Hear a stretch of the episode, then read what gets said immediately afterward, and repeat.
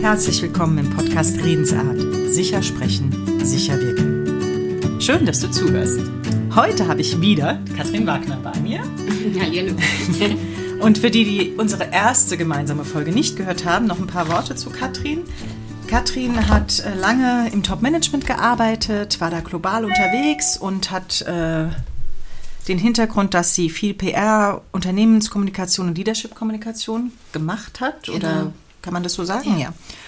Dann ist sie irgendwann ausgestiegen aus, dem ganzen, aus der ganzen Corporate-Welt und hat lange in Asien und in den USA studiert und unterstützt heute Unternehmerinnen und, und Unternehmer als auch Führungskräfte, ihre Erfolgsblockaden im Nervensystem aufzulösen und damit die Veränderungsprozesse, die anstehen, wirklich anzugehen und auch komplett umzusetzen. Korrekt. Kann ich das so stehen lassen? Das kannst du so stehen lassen. Gut. Unsere erste gemeinsame Folge hatte das, hatten wir, haben wir über Mindset gesprochen, was Mindset mit Redeangst zu tun hat. Unser gemeinsames Thema ist die Redeangst, beziehungsweise das Loslassen der Redeangst, das Auflösen der Redeangst. Und heute geht es darum, warum Frauen häufiger von Redeangst oder warum die mehr Redeangst haben als Männer. Mhm. Männer, männliche Kollegen. Es gibt auch Männer mit Redeangst, die möchte ich hier nicht ausschließen, doch erfahrungsgemäß sprechen mich sehr viel mehr Frauen an mit Redeangst als Männer. Die Erfahrung hast du auch gemacht. Absolut. Ja. Und es ist ein hochspannendes Thema, wenn man einmal so ein bisschen äh, reingeschaut hat, was dahinter steckt. Ja. Und es gibt auch, wenn man mal guckt, welche Frauen und Männer so auf den Bühnen vertreten sind, es sind meistens, also es sind viel mehr Männer als Frauen auf Bühnen, ne? Und das ändern wir jetzt. Ja, wir haben auch nach wie vor viel, viel mehr Männer in Führungspositionen ja. als Frauen. Ja, das stimmt. Und ich habe ja so ein bisschen, wenn wir jetzt über die Frauen reden, auch die Vermutung, dass Frauen und Männer unterschiedliche Heimatgebiete haben. Dass ähm, wir Frauen, zumindest hier in Deutschland, lange nicht so beruflich unterwegs waren wie unsere Männer, dass wir zu Hause eher die Regeln mal aufstellen, dass wir uns zu Hause wohl und sicher fühlen, ähm, dafür nicht unbedingt im beruflichen Kontext und Männer mehr schon immer im Beruf standen. Ne? Wir Frauen ja relativ spät, wenn man das mal von der Evolution her betrachtet, spät nachgezogen sind und da einfach auch noch die Erfahrung fehlt und Männer ne, die Unternehmenswelt da eher für sich oder für ihre Sicherheit in Anspruch nehmen können als Frauen. Das ist aber jetzt keine Studie, die ich da zitiere, das ist nur so meine Erfahrung, meine Idee dahinter. Du hast noch ganz andere Ideen. Ja, ich glaube, was man sich mal bewusst machen darf, und viele haben sich es vielleicht noch nicht so richtig bewusst gemacht, ist, warum haben Frauen öfter Redeangst? Und es liegt im Endeffekt daran, ähm, dass es evolutionsbiologisch begründet ist, weil mhm. Frauen haben ein viel, viel sensibleres Nervensystem als Männer. Mhm. Und warum ist das so? Wenn man einfach mal zurückguckt, bis in die Steinzeit ähm, Männer waren draußen mit dem Speer unterwegs. Das waren die Krieger, die haben gejagt. Frauen waren die absoluten Höhlentierchen. Ja, während die Männer alleine draußen existieren konnten, weil sie hatten ja ihr kleines Kollektiv oder ihren Speer, saßen die Frauen also in der Höhle und der Job der Frau war es einfach äh, zu kochen, ähm, das Kollektiv zu nähern und so weiter. Ja, aber auch zusammenzuhalten. Ne? Zusammenzuhalten. Mhm. Und das ist einfach der Grund, weil eine Frau, die damals andere Ressourcen hatte und nicht mit diesem Speer draußen unterwegs war und in the art of war nicht so richtig geschult war, wenn die aus diesem Kollektiv in ihrer Höhle rausgeflogen ist, hatte die Todesangst, weil mhm. die Frau hätte wahrscheinlich sterben müssen. Und das ist der Grund, wenn man sich wirklich mal Frauen anschaut, auch im Beruf, das ist einfach über Tausende von Jahren sowas von hardwired und in unserem Nervensystem unterbewusst abgespeichert, dass viele Frauen sich deswegen noch immer nicht trauen, weil es geht dann unter Umständen, wenn ich reden muss oder mich konfrontieren muss, auch ums Überleben. Und ich sehe das auch oft bei Frauen, dass sie mehr Kummer haben, sich mit anderen Frauen zu konfrontieren als mit Männern. Und warum ist das? Es ist wieder genau diese Dynamik. Man sitzt als Frauenclan in dieser Hülle mhm. und man ist auf sich selbst angewiesen für Sicherheit. Mhm. Ja, und wenn ich dann gegen eine dieser Personen, dieser Frauen aus meinem Kollektiv gehe, bin ich physisch nicht mehr sicher. Ja. Und das ist der evolutionsbiologische Hintergrund, den viele nicht wissen. Ist übrigens auch der Grund, witzige Seitgeschichte, Anekdote, warum Frauen so gerne gossipen. Im Vergleich zu Männern. Weil Frauen. Aber ich würde behaupten, Männer gossipen auch. Oder? Auch immer mehr, ja. aber Frauen natürlich damals ähm, ihrer, ich sag mal, Konfrontation nicht so freien Lauf lassen konnten, weil es natürlich mhm. tödlich geendet hätte unter Umständen. Ja. Ja, das heißt, Frauen sind dann eher passiv-aggressiv, nehmen sich zurück, gossipen dann lieber indirekt, ah. als das Thema direkt zu konfrontieren. Was aber auch ein Grund ist, warum so viele Frauen Angst haben vor Redeangst, sich öffentlich zu zeigen, darzustellen und Position einzunehmen. Es hat ja was mit Bewertung zu tun. Absolut mit Bewertung, weil mhm. die anderen Frauen könnten über dich gossipen. Ne? Und dann sagt dir dein kleiner süßer Verstand eben, es ist ja eigentlich nur eine Bewertung, das ist mir jetzt egal, aber... Ja, wobei mit dem Hintergrund, was du eben gesagt mhm. hast, ist ja, ne, wenn ich bewertet werde, kann ich aus der Community irgendwie ausgeschlossen werden, das bedeutet mein Tod. So, da, ne, mal ein bisschen vereinfacht ja. dargestellt. Und äh, das macht natürlich Angst, was wiederum auch diesen Perfektionismus nährt, ähm, mhm. den ich auch an vielen Frauen erlebe. Ich rede erst oder ich, ne, ich komme erst mit meinem Programm raus, ich rede erst, ich gehe erst in die mhm. Gehaltsverhandlungen, wenn das und das perfekt ist. Also mhm. dieses, ich leiste, leiste, leiste und ich muss es perfekt machen, bevor ich irgendwas, ne, bevor ich auf die Bühne gehe. Und das ist ja auch so ein Hemmschuh. Dieser Perfektionismus, der hemmt ja komplett. Nur wenn da die Angst ja gekoppelt ist, wenn es nicht perfekt ist, werde ich schlecht bewertet und das bedeutet, ich habe niemanden mehr, mit dem ich quatschen kann, ich werde aus der Gesellschaft ausgestoßen, dann macht das natürlich eine Wahnsinnsangst. Auch wenn ich bewusst weiß, heute ist das nicht mehr so, es gibt gar keinen Grund und da haben wir auch schon das letzte Mal drüber gesprochen, das reicht nicht, wenn ich mir das im Verstand erkläre. Das reicht überhaupt nicht, weil der kleine süße Verstand wirklich ein hilfreiches Tool ist. Und man sagt ja auch, ich habe einen Verstand oder ich habe einen Körper. Ich bin ja nicht mein Verstand mhm. und ich bin nicht mein Körper, ne? sondern ich habe meinen Verstand einfach als Tool, um diese Welt zu navigieren. Und der ist auch wichtig, weil ohne meinen Verstand könnte ich keine Flüge buchen, ich könnte meine Dissertation nicht schreiben, ich könnte auch keine E-Mail schreiben. Aber 10% von unseren ganzen Gedanken, Gedanken, Emotionen, Handlungen treibt der Verstand und 90 Prozent treibt das Unterbewusstsein und das sitzt im Nervensystem und im Körper.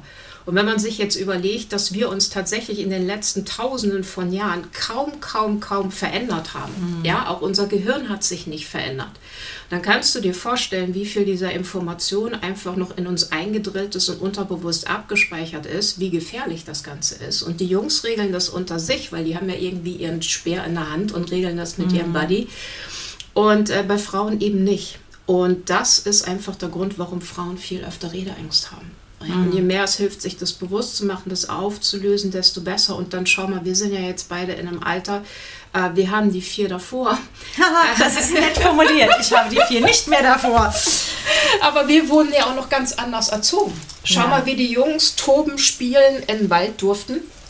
Und wie das bei uns Mädchen immer war, hm, es ist vielleicht ein bisschen gefährlich. Ah, ich habe noch so ein Poesiealbum, wo diese klassischen Sprüche drin waren. Ja. Ähm, jetzt fällt mir natürlich keiner ein, aber ich denke mal, dass die eine oder andere Zuhörerin vielleicht auch weiß, wovon ich rede. Irgendwie das Veilchen, nee, bist du, wie war das denn immer?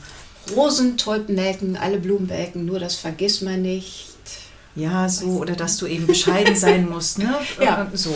Ja, ja, also so Sprüche gibt es noch in dem Poesiealbum, ja. Absolut, und Bescheidenheit ist ja auch in dem Moment eine Tugend, wenn ich darauf angewiesen bin für mein Überleben, dass ein Mann mit einem Speer mich äh, auserwählt, mhm. ich mich dem komplett anpassen und unterordnen muss, um mein Überleben zu sichern. Mhm. Ja, weil mein Job ist ja in der Höhle und das klingt jetzt alles so ein bisschen bizarr, aber wenn man sich wirklich klar macht. Ist ja schon eine Weile her, ja.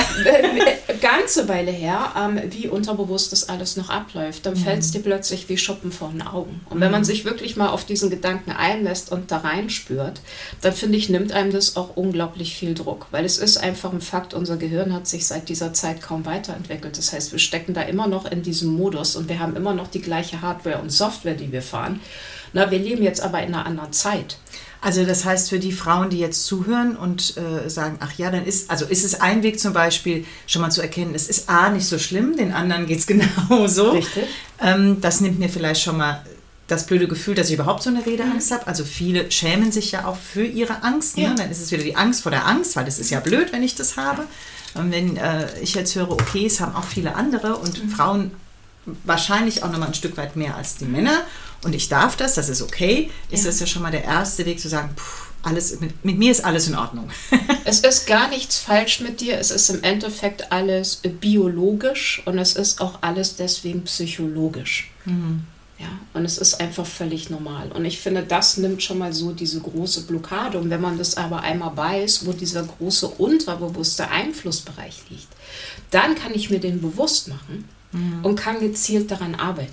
Mhm. Ja, und auch diesen vielleicht nochmal zu überlegen, ne, kann ich nicht auch schon raus, auch wenn ich es noch nicht perfekt habe. Also ich finde ja einen hohen Anspruch auch sinnhaft, ja. Also ich möchte auch niemanden unterstützen, mhm. auf die Bühne zu gehen und irgendwie Blödsinn zu reden. Die Inhalte sind auch sehr, sehr wichtig. Mhm. Und ähm, ich darf schon eine Bühne einnehmen, wenn ich 80 Prozent von meinen 110 Prozent habe. Ja, weil perfekt gibt es nicht, weil wir sind ja alle so unterschiedlich und gucken unterschiedlich durch die Welt. Wir wurden ja. unterschiedlich erzogen, haben unterschiedliche Backgrounds und Glaubenssätze.